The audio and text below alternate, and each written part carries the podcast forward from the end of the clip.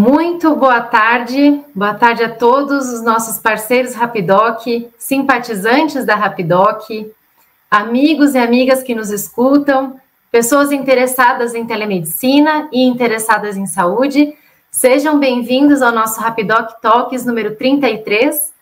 Meu nome é Thaís e eu sou executiva de vendas da Rapidoc. E hoje vou estar aqui com vocês nesse criado para que a gente realmente pudesse falar sobre algumas coisas inerentes à saúde, à telemedicina, ao empreendedorismo. Vocês podem ver que tem várias. E hoje a gente vai falar sobre Outubro Rosa. Mas também queria chamar é, para a nossa tradicional live das quintas-feiras, às 14 horas, para quem gosta de saber um pouco mais sobre é, os nossos planos, nossos negócios, nossos valores. Vocês podem, é, na quinta-feira, com o nosso CEO, Ivan Martins, ele estará às duas horas da tarde ao vivo com vocês para explicar um pouco mais sobre a Rapidoc. Estamos com, problemas técnicos aqui. Doutora Daniela? Oi, Thaís! Tudo bem? Tudo jóia! Bom, não apresentei ela, já chamei ela aqui, mas Hoje, então, a gente vai falar sobre o Outubro Rosa, que é uma campanha mundial em prevenção ao câncer de mama. E a gente vai chamar aqui, já, já chamamos, na verdade, a doutora Daniela Moreira, ela que é formada pela, em medicina pela Universidade Federal da Bahia, tem título de especialista pela Associação Médica Homeopática Brasileira e formação em fitoterapia direcionada à prática clínica. Mas hoje ela é a diretora técnica da Rapidoc, então ela é a responsável por toda gestão médica dentro da nossa empresa. E a gente, além de uma grande médica, uma grande amiga nossa, seja muito bem-vinda, doutora Daniela, é uma honra te ter aqui. Obrigada. É, doutora Daniela, a gente assistiu é, a Rapidoc Talks ano passado com o Ivan, e Tu contou um pouco sobre a história do Outubro Rosa, né? Como ele começou em 1990 e hoje ela é uma das campanhas mais efetivas e mais com, com grande, grande impacto na sociedade, né? Existe o Setembro Amarelo, o Novembro Azul, é, Janeiro Branco, mas o Outubro Rosa ele é um dos que mais tem um impacto. A gente vê que to, todas as logomarcas ficam rosa, tem cores nos, nos prédios, né? Colocam luzes rosa nos prédios. E isso realmente impacta. Por quê? Porque também é um dos cânceres que mais afeta as mulheres, infelizmente, né? Aqui eu acho que no Brasil só perde para câncer de pele. O que eu queria te perguntar, doutora, é como essa campanha é uma das mais efetivas, queria te perguntar se realmente há um número de exames, é, um aumento no número de exames nesse mês de outubro, né, para o câncer de mama. Como que essa campanha afeta ou impacta na luta contra o câncer de mama? Olá, de novo, Thaís, boa tarde. Boa tarde a todas as pessoas que nos escutam. Agradecemos muito a oportunidade de estar aqui hoje falando sobre esse tema que é tão, tão especial, tão importante, que diz respeito ao câncer de mama, a sua prevenção, os seus cuidados, é, e também alguns cuidados relacionados à saúde da mulher, a esses, a esses cuidados que são necessários no nosso dia a dia. Bom, então, é, a gente considera o Outubro Rosa algo muito especial, é, algo muito importante por direcionar essa visão para essa enfermidade que hoje, é, infelizmente, é tão comum como é o câncer de mama. Então, respondendo um pouco né, a essa pergunta que, que você nos traz, é, o principal foco da campanha é um foco no sentido de informar, no sentido de é, realizar ações é, direcionadas à informação da prevenção do câncer e também ações no que diz respeito à prevenção secundária. Então, a gente tem hoje, basicamente, dois tipos de prevenção. Isso não só para o câncer de mama, mas para as doenças em geral. A prevenção primária, que é antes da doença acontecer, e a prevenção secundária, que é o que diz respeito à detecção precoce e ao diagnóstico. Então, na prevenção primária, o outubro rosa ele atua explicando sobre o que é o câncer de mama, falando a respeito. Quando a gente começa a dar ênfase a uma coisa, a gente faz com que as pessoas conheçam. A gente vê muito isso em publicidade, né? É, quando você quer que uma coisa fique conhecida, você espalha panfletos, coloca anúncios, divulga, e as pessoas ficam curiosas e começam a, a se informar. Então, o câncer de mama, ele tem os fatores de risco, que a gente acredita que vai, vai, vai surgir alguma pergunta sobre isso, mas ele tem os fatores de risco, que são informados normalmente nessa campanha do Outubro Rosa. E conhecendo esses fatores de risco, a pessoa ela tem a possibilidade de atuar na prevenção primária. E existe também a prevenção secundária, que, como nós já dizíamos, tem a ver com diagnóstico, com a detecção precoce. No Outubro Rosa, é, a prevenção secundária ela entra mais em atividade. Então, essas campanhas elas atuam tanto para fazer é, movimentos no sentido de aumentar o rastreamento do câncer, né? Quanto no diagnóstico precoce. Então, o diagnóstico precoce consiste em identificar pessoas que já tenham sinais e sintomas, que já tenham ali uma doença começando a ser instalada, e o rastreamento é uma ação dirigida à população que não tem sintoma de doença, ou seja, que, que simplesmente tem o intuito de é, saber se tem o câncer ou não, ou de, de ver se está tudo ok com o seu corpo. Então, atualmente aqui no Brasil, só existe para as mulheres a indicação de rastreamento de dois, dois cânceres, que é o câncer de mama e o câncer de colo de útero. O câncer de colo de útero, ele é diagnosticado através do exame preventivo ginecológico, também conhecido como Papa Nicolau ou citopatologia oncótica. E o exame de câncer de mama, ele pode ser é, visualizado, ele pode ser visto através da mamografia. Então, nesse mês de outubro, existem campanhas para realização de mamografia, para a difusão desse conhecimento e atuação, tanto na prevenção primária quanto secundária. Não sei se respondi a pergunta. Com alguma dúvida? Sim, sim, isso mesmo, doutora. Certinho. E, e eu também tenho uma pergunta se os laboratórios, planos de saúde, o SUS tem alguma dão algum desconto? O SUS não dá desconto, né? Mas tem alguma facilidade em fazer esses exames nessa época? Tipo, se dá plano de saúde dá desconto, o SUS aumenta o número de, de, de exames que, que ele fornece. Tem alguma informação sobre isso? Sim, é, a gente vê que essa época, claro que obviamente isso que, a gente vai responder é muito relativo, né? Para cada região do Brasil, para cada estado, mas de maneira geral, as secretarias de saúde recebem uma verba é, destinada à realização desse tipo de, de campanhas. Então, as unidades básicas de saúde, elas recebem, por exemplo, um, é, um incentivo para realizar campanhas, enfeitam seus postos de saúde, colocam ali também, às vezes, uma palestra informativa, um lanche, uma brincadeira, tem os panfletos, às vezes tem carros que, que saem com som, falando informações sobre isso. Tem os agentes comunitários de saúde também, que são pessoas que cumprem um papel importantíssimo nesse sentido de levar o conhecimento, de conversar com as pessoas. Então, ali nesse mês de outubro, eles em muitos locais recebem uma camisa ali que fala sobre outubro rosa.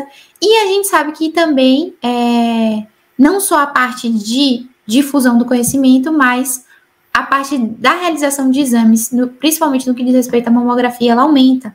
Então, existe um, alguns lugares que tem um carro que ele, que ele vai até o local e as mulheres ali se cadastram e conseguem fazer esse exame.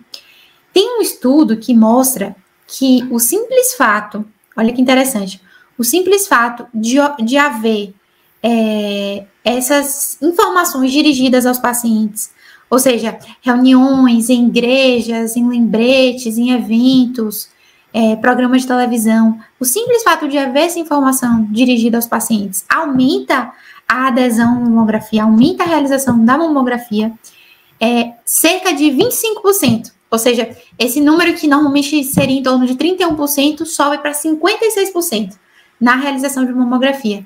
Então, a gente vê que, que, que é algo que está atrelado. É tanto a realização do exame, quanto a informação que chega e esse incentivo para estar tá fazendo essa, é, esse exame, né?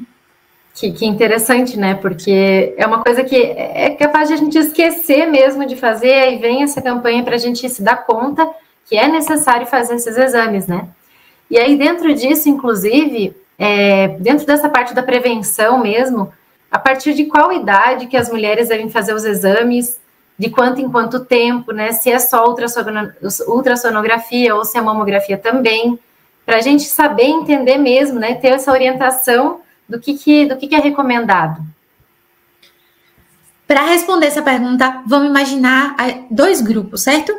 O grupo das mulheres comum, é, comuns, assim, é, as mulheres que têm um risco usual de ter câncer de mama. Ou seja, as mulheres que não têm um diagnóstico de patologia relacionada a câncer de mama, que não têm uma história familiar forte na família. Esse grupo usual, ele tem um risco de ter, de desenvolver um câncer de mama. Então, se a gente pegar a população de mulheres em geral, isso no Brasil, de em torno de 10%. É aquele número que diz assim: uma em cada 10 mulheres no Brasil, durante um período de sua vida, vão desenvolver um câncer de mama. Então, para esse grupo de mulheres, a Sociedade Brasileira de Mastologia, a FEBRASGO, o Colégio Brasileiro de Radiologia, indicam que a mamografia deveria ser feita a partir dos 40 anos de idade. Então, para o grupo usual, essa mamografia deveria ser feita a partir dos 40 anos de idade, uma vez ao ano. Para um outro grupo, que é um grupo já considerado de risco, que são aquelas pessoas, por exemplo, que têm um parente consanguíneo é, que teve um, um, câncer de mama com menos de 35 anos, ou é, uma população que conseguiu fazer um estudo genético, porque a gente vai ver que existe é, algo muito forte presente nas mulheres que têm o um diagnóstico de câncer de mama, que é a mutação de alguns genes, em especial o gene BRCA1 e BRCA2. Nesse grupo de mulheres, que é um grupo considerado de alto, de alto risco, a indicação da mamografia seria a partir dos 30 anos de idade. Já não os 40 como grupo usual, e sim a partir dos 30 anos de idade. E algumas pessoas poderiam perguntar: e antes dos 30 anos? Antes dos 30 anos, não. Porque a mama da mulher antes dos 30 anos, ela é mais densa. E a mamografia, ela não tem um poder de diagnóstico, um poder de penetração tão bom. Então, nesses casos, é, se a mulher quer é, se sentir mais, vamos dizer assim, mais segura, ou quer realizar um exame, esse exame, a indicação já seria o ultrassom de mamas, a ultrassonografia de mamas. E, e também são... a gente. Pode falar. São dois, dois exames complementares, né? Quando, a partir dos 40 anos. Sim, sim, sim. É, inclusive, a gente vai ver que a mamografia, ela também tem um índice ali que, que gira em torno de 15%, principalmente a depender da idade da mulher, da densidade da mama, às vezes de falsos negativos. Então, em alguns momentos, quando a mamografia deixa dúvida, ou quando é, se existe ali uma suspeita, mas não está bem evidenciada nela, pode-se utilizar como exames complementares, principalmente o ultrassom, de mamas e a ressonância magnética, que é um exame de elevada acurácia, né? É como se fosse um scanner ali. Legal. Interessante, né? E também é, se falava muito, não sei se fala ainda tanto, sobre o autoexame, né? Porque até às vezes a, a, a, mulher, antes dos 40, ela pode sentir alguma alteração na mama, alguma coisa assim. E aí ela, o autoexame fala, ah, para ver se realmente vai sentir algo, tem umas que sentem sem fazer isso, tem outras que não. E ele é efetivo, ele é correto, se faz. É, é uma pergunta assim, porque eu já ouvi falar que não se deveria mais fazer se ele não é tão efetivo, talvez. Que que é, sim, que, sim. Oh, a recomendação ela varia muito de país para país, né? No nosso caso aqui no Brasil, o que o Ministério da Saúde, né, e até a Sociedade Brasileira de Mastologia, eles eles afirmam, eles recomendam é que o exame, de, o autoexame de mama, ele não substitui o exame clínico.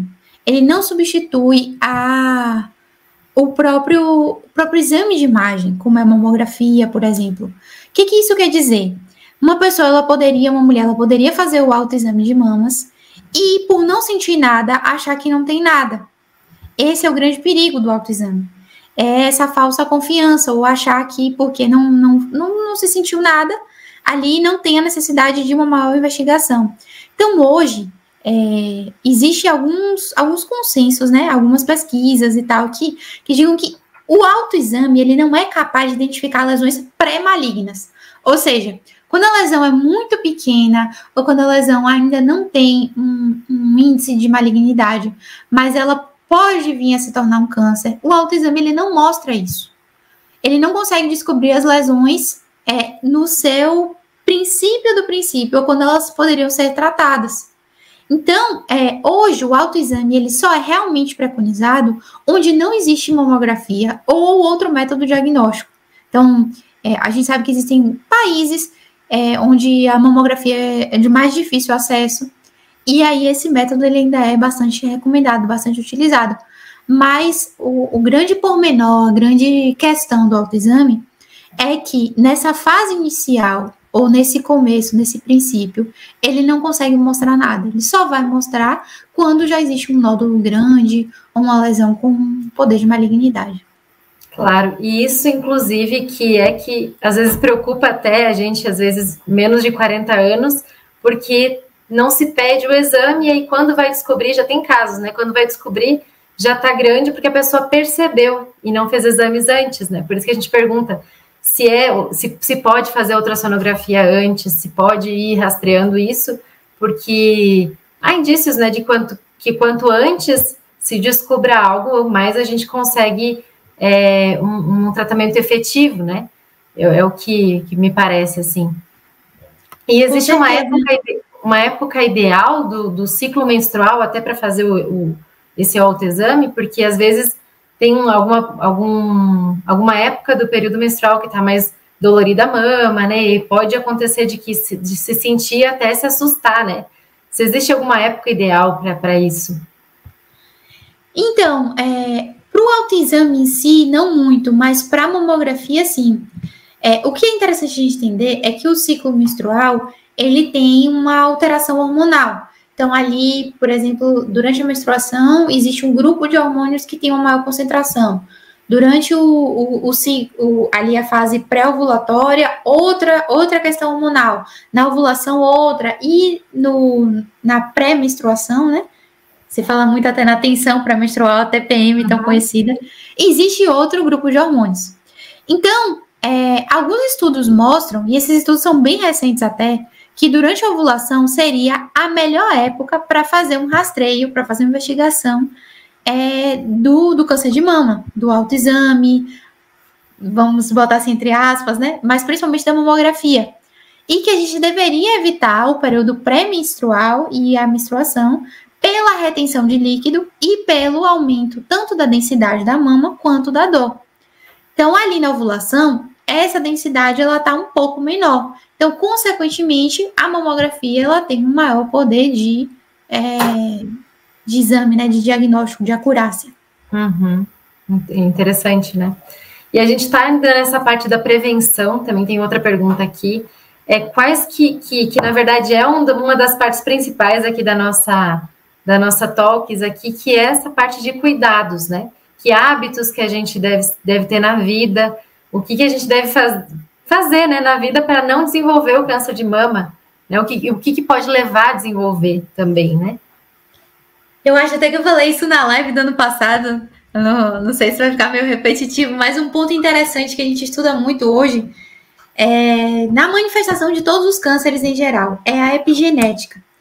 É isso que é a capacidade que a gente tem de, através do nosso estilo de vida, expressar ou não alguns genes.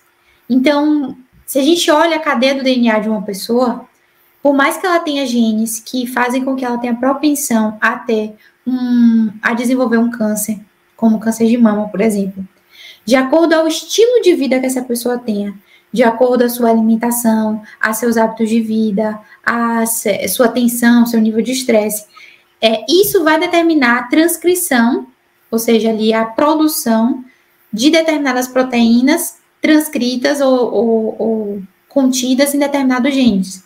Então, por exemplo, ainda que uma mulher ela tenha o gene BRCA1 ou BRCA2, que hoje são genes mais ligados ao câncer de mama, essa mulher ela pode vir ao longo da sua vida a expressar ou não esse gene.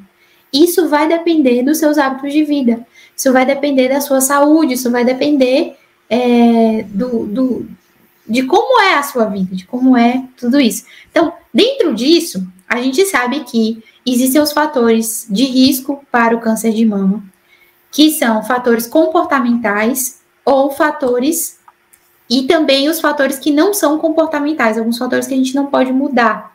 Os dos fatores comportamentais é, que estão relacionados ao desenvolvimento do câncer de mama, e do câncer de maneira geral, existem vários, várias pesquisas, várias questões, mas aqui a gente levantaria três especificamente. O primeiro é o excesso de peso corporal. Então, sabe-se que existe uma, é, uma relação entre a gordura na mulher e também é, os hormônios que são produzidos quando essa mulher ela tem maior, uma maior concentração de gordura em seu corpo e o câncer de mama. Um outro ponto também, já bem elucidado e comprovado, é a falta de atividade física ou o sedentarismo. O sedentarismo, em vários estudos, já foi comprovado que ele é um fator de risco para o desenvolvimento de câncer de mama. Então, só para a gente entender como funcionam esses estudos. É, se pegam, a maioria deles, né, alguns grupos, um grupo que faz exercício físico e um grupo que não faz exercício físico. E nesses grupos se faz uma análise da quantidade de pessoas que vêm a desenvolver a doença. E se quando, quando existe um valor significante e ali se exclui todos os vieses, todas as, as coisas que podem é, trazer um, um falso entendimento sobre esse estudo. Quando se exclui isso e se vai fazer uma análise comparativa, se vê que as mulheres que são sedentárias, que não fazem atividade física, elas têm a longo prazo um maior risco de desenvolvimento de câncer do que as mulheres que conseguem fazer atividade física. E o terceiro e último ponto é o consumo de bebidas alcoólicas. Então, também é algo que está relacionado é, a esse, a existência do, ou ao desenvolvimento do câncer ao longo da vida, é, esse consumo, esse aumento do, do consumo da bebida alcoólica pode gerar uma maior expressão desses genes.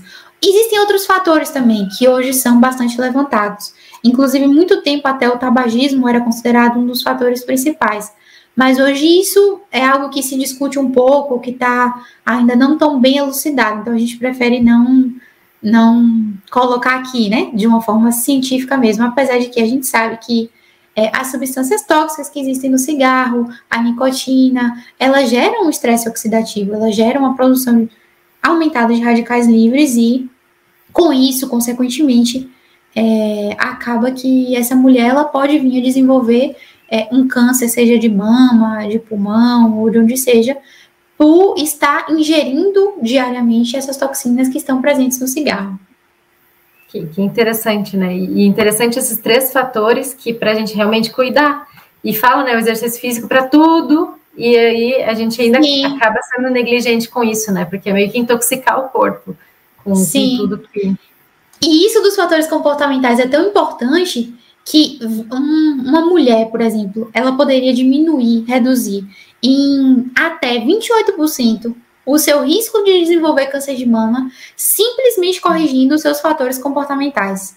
Então a gente vê que tão importante quanto tra trabalhar na prevenção, quanto trabalhar no diagnóstico precoce, é trabalhar na redução dos fatores de risco que são modificáveis, porque existem os fatores de risco não modificáveis, né? Já respondendo a sua pergunta, é, a idade, por exemplo, é um fator de risco não modificável. Então, por mais que a gente queira, infelizmente, a gente não tem como mudar a nossa idade.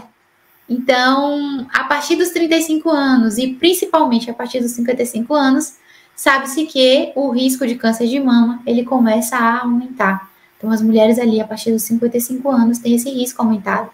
Existem alguns fatores endócrinos também, como a, a taxa basal ou a produção normal de hormônios de uma mulher, a história reprodutiva dela, é, se ela é manulípora, ou seja, se ela nunca teve filhos, isso aumenta um pouco é, a, a, chance de, de vir a desenvolver um câncer de mama. Então, esses fatores é, não são tão modificáveis, como uhum. são também o, os fatores não modificáveis, que a gente diria os fatores genéticos e hereditários.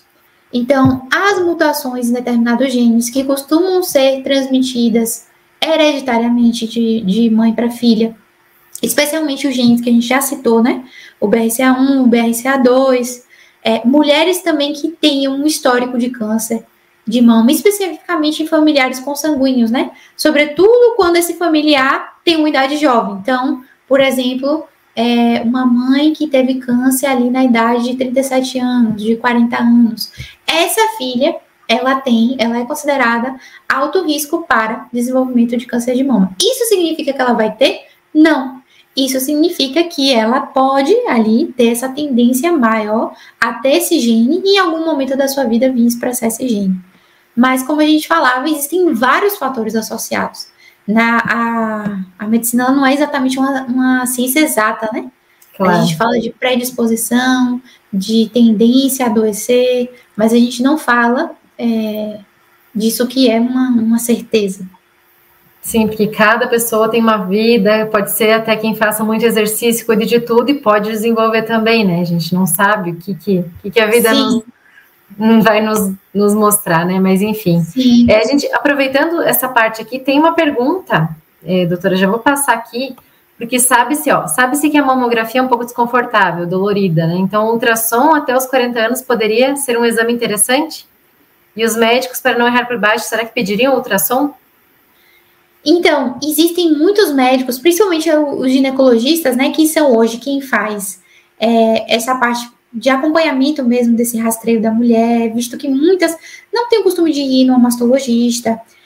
Esses médicos é, ginecologistas, eles costumam muito passar ali uma ultrassonografia de mamas, porque a ultrassonografia de mamas, ela tem, às vezes, uma curácia muito boa para essa mulher que é jovem e tem uma mama mais densa tem uma mama é, mais difícil de ser acessada pela mamografia e também a, o índice de radiação ele é bem menor. Sabe que o ultrassom ele é um exame assim maravilhoso porque ele consegue mostrar muita coisa e ao mesmo tempo ele não tem é, o índice de radiação que a mamografia tem. Então, para uma sociedade hoje ela determinar o início de, de, um, de uma terapia ou início de algo, ela tem que avaliar uma série de critérios, ela tem que colocar na balança, né? O risco e o benefício. E quando se coloca nessa balança o risco e o benefício, se chegou a um consenso de que os 40 anos de idade é, seriam indicados para se começar a fazer mamografia nessas mulheres que não têm um fator de risco grande, ou, que, ou seja, que não têm alto risco. Interessante. E, e, bom, e agora a gente estava na parte de prevenção e procura. Então, se a pessoa é, foi, fazer, foi fazer os exames e apareceu algo, ou então ela sentiu, quais são os sintomas, na verdade, do câncer de mama? Existem sintomas? Como que ela vai saber, inclusive nessa, nessa fase, nessa faixa etária, talvez um pouco mais nova, assim, porque às vezes se não tem nem histórico familiar, não tem nada, como que ela sabe?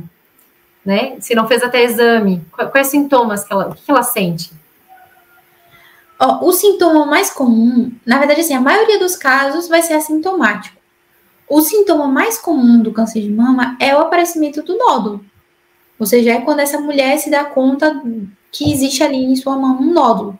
Normalmente esse nódulo é indolor, ou seja, ele não dói. Ele costuma ser mais endurecido e irregular. Há alguns tumores que eles é, são, são mais regulares, ou seja, são mais bem definidos. Mas, de maneira geral, a maioria do, desses, desses nódulos que são palpáveis, eles são de uma consistência irregular, são endurecidos, não doem.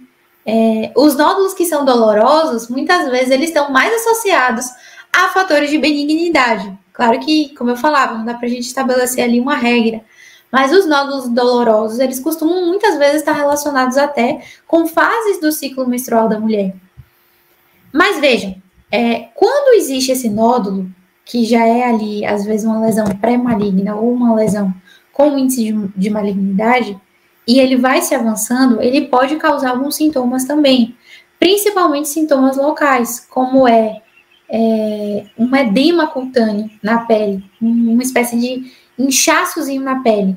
Isso que, que já teve a oportunidade de ver é, um paciente assim nunca esquece porque é bem semelhante a uma casca de laranja. Então, ele é meio rugosozinho, assim.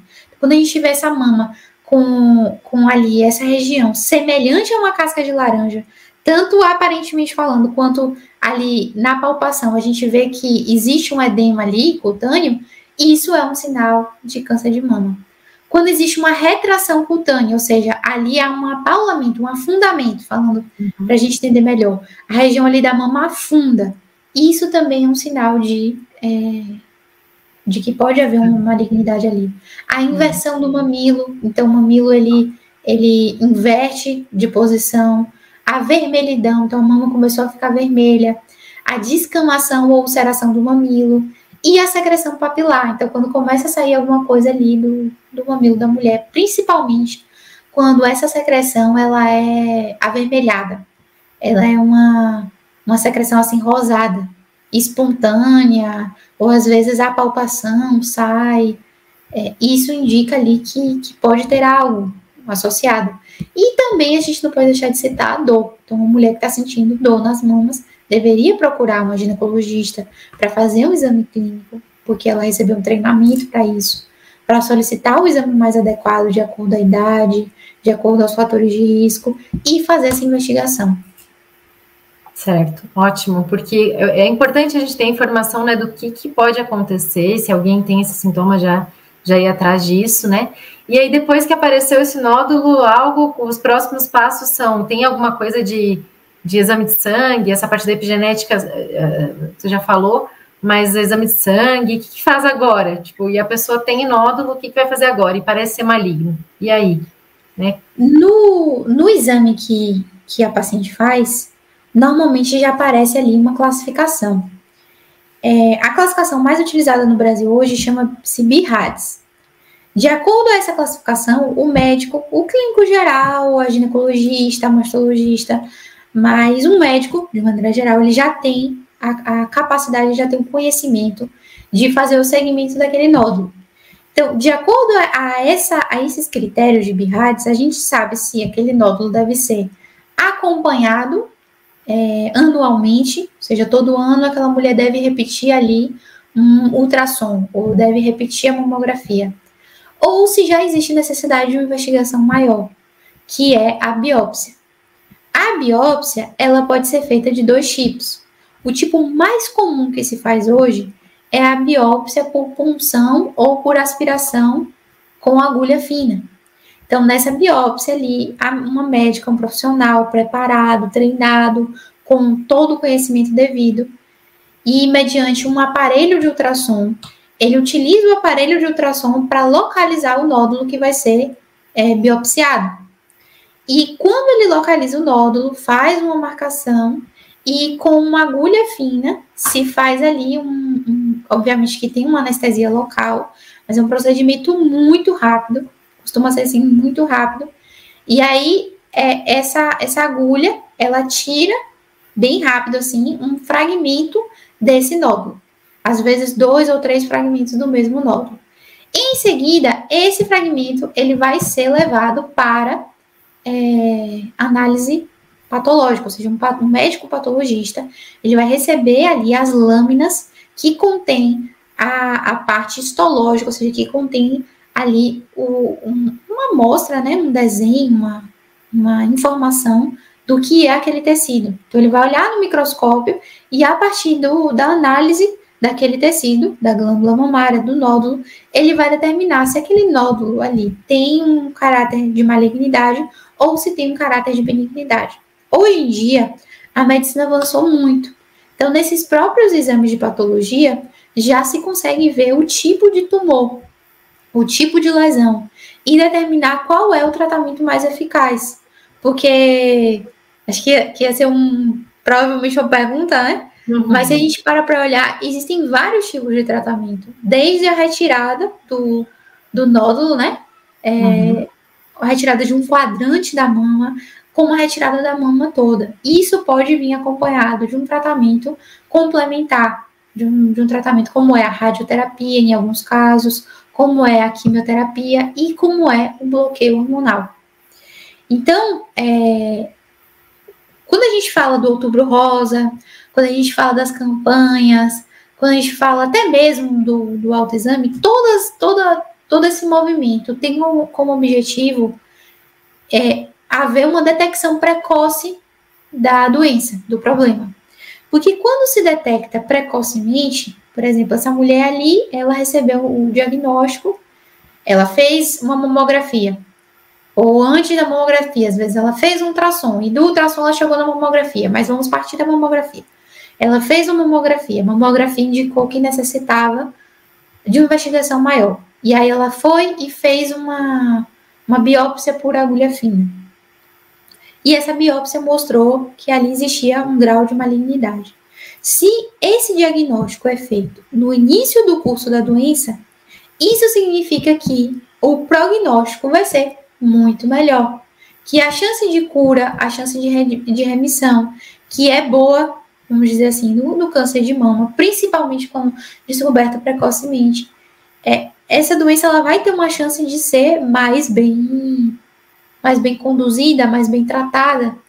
Por outro lado, se a gente chega num estágio em que é, essa mama já está toda comprometida, ou a gente vê ali muitos sinais e sintomas, ou é, já esse tumor já cresceu de tal forma que invadiu a corrente sanguínea e, consequentemente, em alguns casos, criou uma metástase. Aí o prognóstico ele pode ser mais reservado, ele pode ser mais pontual em cada caso. Claro. Deu para entender? Alguma dúvida? Deu, deu, não, muito bom, muito bom. É interessante saber isso, né? Porque e qual que é o objetivo desse outubro rosa, né? Que é de diagnosticar precocemente para poder ter maiores chances de cura, né? Porque esse que é o que é o nosso, nosso intuito, inclusive, né? Sim. E, e existe tratamento pelo SUS também? Existe tratamento pelo SUS. É, existe uma, dire, uma diretriz do SUS, do SUS, na verdade, não, é, do Ministério da Saúde, que uma pessoa, depois que ela tem o diagnóstico de, do câncer, então ela recebeu hoje o diagnóstico do câncer, ela tem 60 dias para iniciar esse tratamento pelo SUS.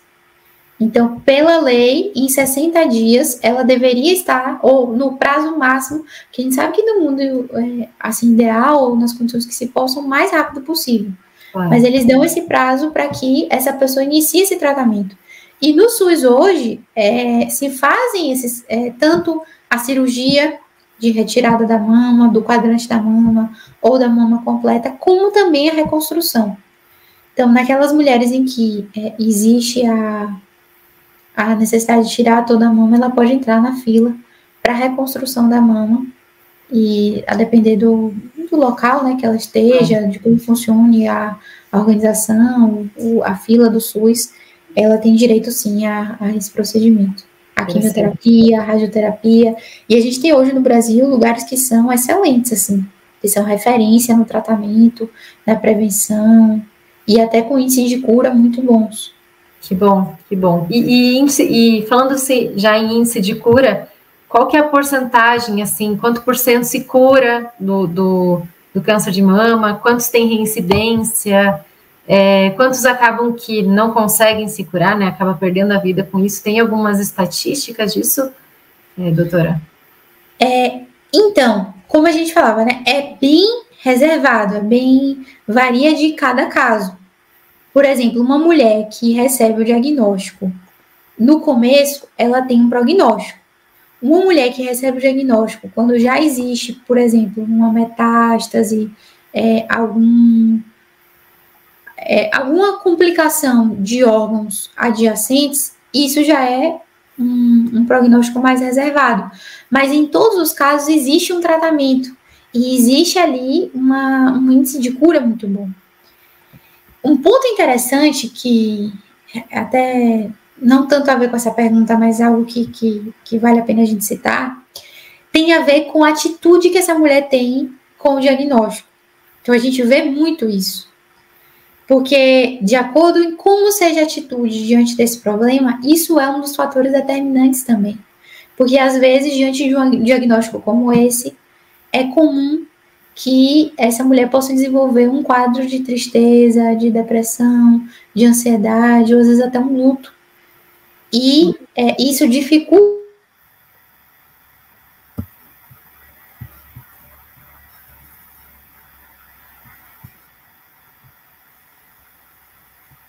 Doutora?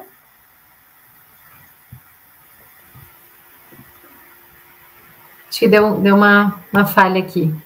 Pode ir. Então, nos, nos, casos em que existe uma necessidade de um, um tratamento mais, é, mais agressivo, como a quimioterapia, agressivo no sentido que eu digo com mais efeitos colaterais, é, nesses casos, essa mulher, ela precisa, bom, ter, ter essa estrutura, né, ter essa, essa, essa força, tanto uma força física quanto uma força psicológica, para ter essa, é, essa capacidade de não desistir, de manter a fé, no sentido de que vai haver essa cura, de persistir, é, de, de ter essa, essa, essa resposta positiva, né, à doença. E trazendo aqui uma, uma informação é, que, que existe um órgão, né, aqui, aqui no Brasil, que é responsável por esse estudo, que é o Instituto Nacional de Câncer, o INCA. Ele fez um, um mapeamento no ano de 2020, em que uma, a estimativa de novos casos girava em torno de 66.280. Então, 66.280 novos casos no ano de 2020. Desses casos todos, que a gente vê que é um número relativamente grande, é, existia uma porcentagem que eram de homens e uma porcentagem muito ínfima, perdão, uma porcentagem muito ínfima de homens e uma porcentagem de mulheres. Então, as mulheres eram a grande maioria desses, desses casos, né? A gente via ali que o caso dos homens não, não chegava nem a 1%. A gente uhum. sabe que existe o câncer de mama nos homens, mas que é, é um número, assim, praticamente irrisório. Desses novos casos que foram diagnosticados, é, 66.280 foi o número, né, trazido pelo Instituto Nacional de Câncer. A mortalidade, ou número de mortes, foi de 18.295. Então, é um número que gira ali um pouco mais de 25%, entre 25% e 30%, vamos dizer assim. É um número significativo de, de mortes. E isso mostra pra gente que é um câncer que merece atenção, que é um câncer que merece um cuidado, merece uma, uma, uma atenção, uma, merece essas campanhas como o Outubro Rosa, porque essa incidência ela cresce progressivamente, principalmente nas mulheres que têm mais de 50, 55 anos. Mas, por outro lado, essa detecção precoce, à medida que ela vai avançando, ela vai trazendo um melhor prognóstico, ela vai trazendo uma melhor qualidade de vida, é, opções de tratamento menos dolorosas, menos agressivas e, consequentemente, uma, um menor índice de morte e mortalidade. Interessante. Que, que bom saber disso, né, doutora? Porque Sim. apesar de ser alto até o número, mas que bom que a gente tem essa esperança, né? Que a gente tem essa, essa, esses tratamentos novos. Que bom que não é uma coisa tão assim é, que não existe o que fazer, a gente tem o que fazer, né? A gente tem, inclusive, cuidar da, nossa saúde mental, cuidar do nosso, nosso comportamento, cuidar da nossa saúde mesmo, para que a gente não, ou se desenvolver, conseguir ter uma boa cura, né? Então, que interessante saber disso, acho que a informação muitas vezes nos é, é o que nos faz é, ver que sim existe né, um, uma saída para isso, que a gente pode ajudar também essas mulheres que, que passam por isso e, e levando essa informação. Então, tem mais uma coisa relevante aí? Senão, a gente já já, já termina. Tem mais alguma informação que, que sei que tu sabe bastante sobre isso? Senão, a gente já vai encerrando por aqui. Olha, acho que de minha parte, assim, era, era isso mesmo, assim, da... Então, essa ótimo. mensagem que a gente queria trazer hoje, de que é, vale a pena investir na prevenção, vale a pena investir no diagnóstico é, e vale a pena investir no tratamento também. Mas, antes de mais nada, nesse, nesse estilo de vida, nesses hábitos saudáveis que a mulher deve cultivar em sua vida, como se fosse um investimento. Imagina que, que a gente é um grande agricultor e, e vai fazer uma plantação o que a gente coloca nessa, nessa plantação de adubo, a qualidade ali do, da, da semente que a gente vai escolher, é, os nutrientes que a gente vai aportar, o cuidado que a gente vai ter com aquela terra, vai determinar daqui a, sei lá, 30, 40 anos, como vai ser a nossa colheita.